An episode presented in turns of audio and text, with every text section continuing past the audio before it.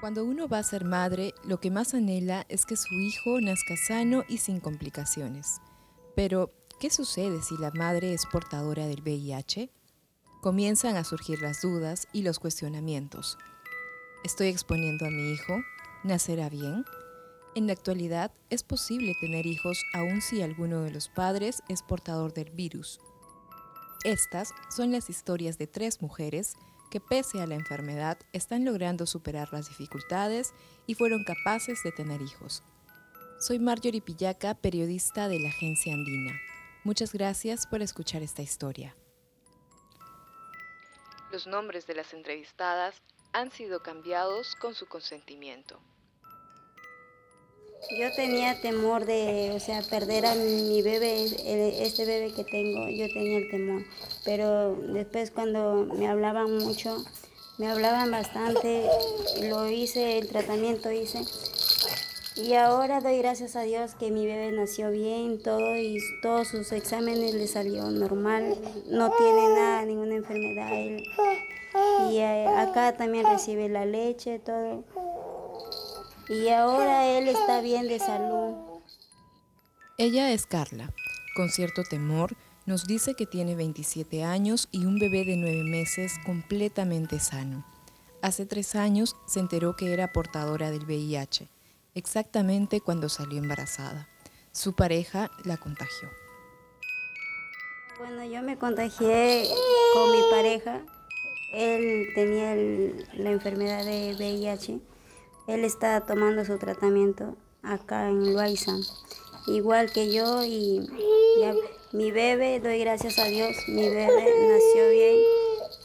Acá me hicieron la cesárea, todo, y todo salió bien. El llanto que escuchan es del bebé de Carla, quien nació sin ninguna complicación gracias al tratamiento antirretroviral que recibió en el Hospital Arzobispo Loaiza. En este nosocomio más de 220 gestantes portadoras del VIH lograron tener hijos sanos en los últimos ocho años. Al igual que Carla, Beatriz, una ciudadana venezolana, también es portadora del VIH y lleva su tratamiento antirretroviral en el hospital Loaiza. Ella es mamá de una bebé de seis meses. Sí, es una bebé sana. Estoy feliz por eso, mi esposo y yo y toda mi familia. Beatriz tiene 26 años y llegó al Perú hace cuatro años. Ella contrajo el virus del VIH de manera accidental. Yo tuve dos accidentes en Venezuela y me hicieron la prueba del VIH y salió negativo. Me vi muy mal y me vine por ese motivo de salud, me vine para acá a Perú.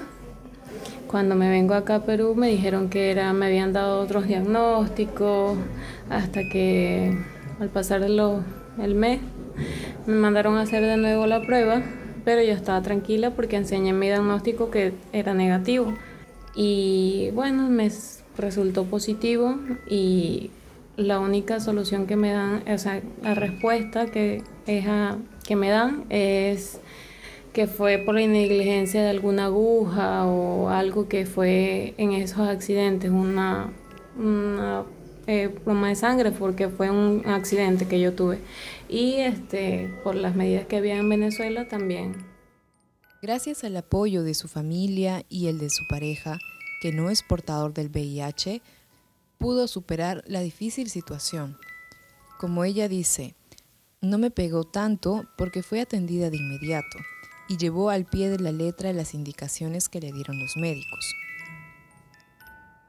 Y que gracias a, también a mis cuidados y que yo he sido también indetectable, eh, soy de esos casos que a pesar de que no fue por transmisión sexual, eh, también esperé a ser indetectable, a tener una, un CD4 alto y una carga viral indetectable para poder lograr estar embarazada y que mi hija fuera una niña sana. Precisamente seguir rigurosamente el tratamiento antirretroviral gratuito que ofrece el Ministerio de Salud es el mejor aliado para que más mujeres puedan tener hijos sanos. Este consiste en la administración diaria de una pastilla de sidobudina por las noches, preferentemente a partir de la semana 14 de gestación. La toma continua después de que nazca el bebé y de por vida para tener al virus controlado. Así lo explica Eduardo Matos Prado, jefe del Servicio de Infectología del Hospital Arzobispo Loaiza.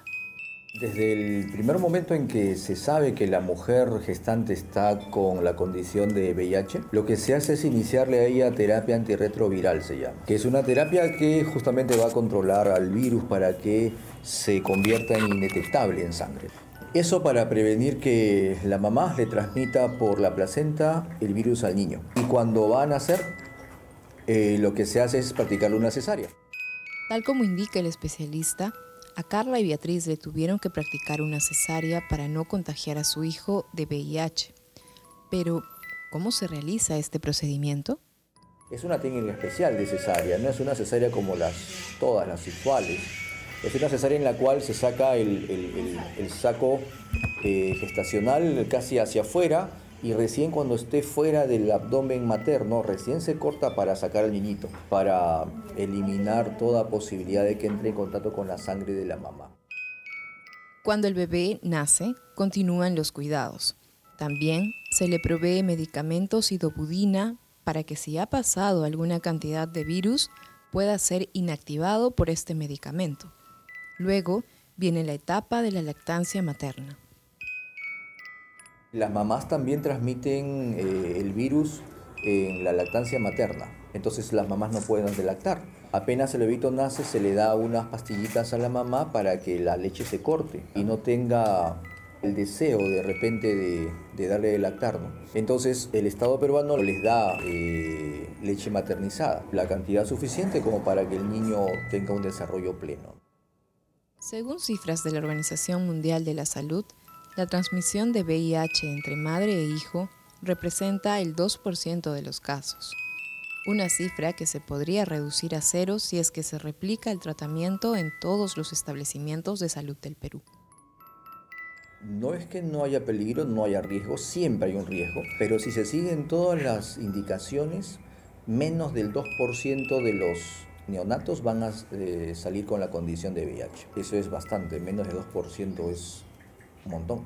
Cuba es el primer país en el mundo declarado libre de transmisión vertical de VIH. Eh, ellos tienen cero también. Eh, en el Perú todavía no lo logramos, pero estoy seguro que ejemplos como el nuestro y en base a la experiencia que tenemos puede replicarse en otros establecimientos y también llegar a cero, ¿no?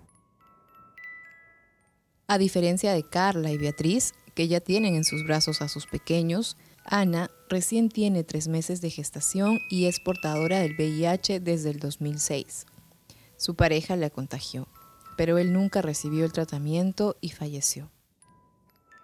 Eh, tengo 38 años, tengo tres meses de gestación y bueno, pues eh, eh, yo empecé acá en el hospital en el 2006 por motivo de que mi pareja había fallecido, entonces él recién me había dado cuenta y vine acá buscando tratamiento y para que me abrieron acá en el hospital. Muy bien me atendieron, seguí, seguí el tratamiento, entonces eh, a principio me, me, decepcioné totalmente de mi persona, pero con las orientaciones primero de los doctores que me daban, ¿no? Y bueno, después seguía tomando el medicamento, ya eh, eh, salió en detectable lo que me tenía, ¿no? Con el virus indetectable, gracias al tratamiento antirretroviral que recibe, Ana siguió adelante con sus planes. Nos cuenta que por un buen tiempo se aferró a no tener pareja, ni mucho menos pensaba en salir embarazada, hasta que decidió darse una nueva oportunidad después de 13 años. Eh, yo les conté antes de, que sea mi pareja. Entonces yo le dije lo que me pasaba. Entonces, eh, a pesar de lo que le conté, igual me dijo que igual quería, o sea, estar conmigo, quería ser mi pareja y que él también, o sea, buscaremos informaciones. Entonces yo le dije que yo estaba en el hospital, que estaba esto. Entonces, eh, normal, ¿no? Entonces me dijo, siempre hay una, hay que pensar que siempre hay una esperanza, me dijo que, que algún día de todas maneras va a llegar la cura para, más que todo, bueno, me dijo, no, para mí también, porque yo quiero ser tu pareja. Tengo las esperanzas y bueno, ahí todos los días uno pide a Dios que, que llegue prácticamente el medicamento, ¿no? Porque hay personas que están luchando, ¿no? Y hay personas que también viven muy alejadas, que a veces no tienen el tratamiento como acá, ¿no? Y así fue. Después de un tiempo y siguiendo todas las indicaciones de los médicos, Ana logró salir embarazada. Quería tener un bebé, y nuevamente buscaba consejos y bueno, gracias consulté a las tetra y me dijo que sí era posible, pero tenía que estar igual pendiente con mis citas, con todas las cosas que ellos me decían. Entonces, y es y y bueno, salí gestando y ahora pues igual sigo ¿no? para adelante con la esperanza que mi bebé salga sanito. En las mujeres portadoras de VIH, el tamizaje o prueba se realiza dos veces durante su gestación, es decir, al inicio y al final del embarazo. La prueba es gratuita para las gestantes y en 20 minutos ya se saben los resultados. Pero ¿qué sucede si una mujer no se hace los exámenes a tiempo y se entera cuando su embarazo está avanzado?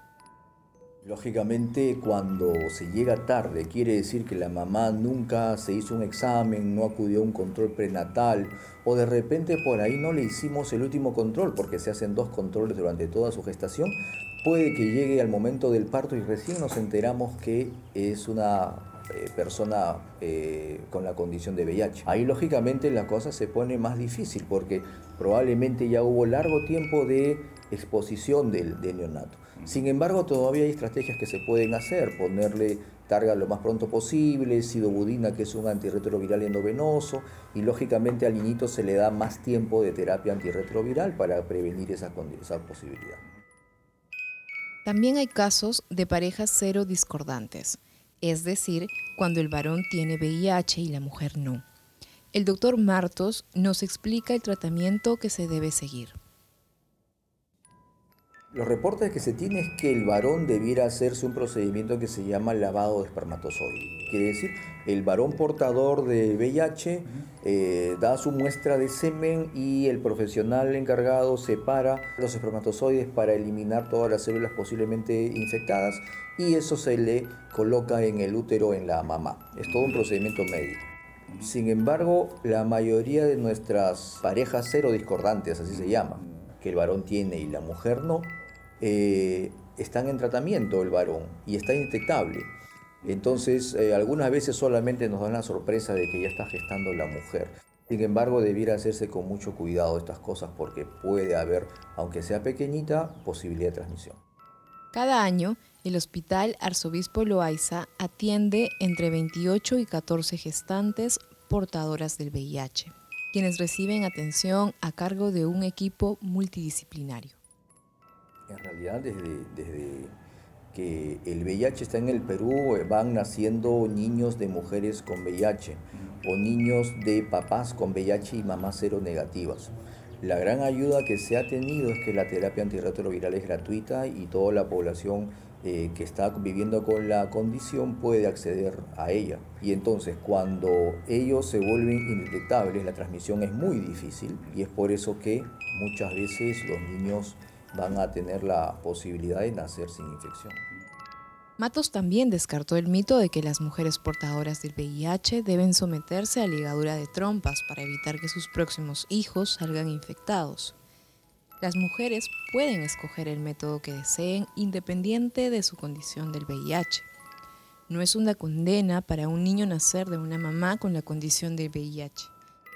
Al cierre de este podcast, Carla y Beatriz ven con esperanza el futuro de sus hijos y animan a las mujeres portadoras del VIH que quieren ser madres a no tener temor.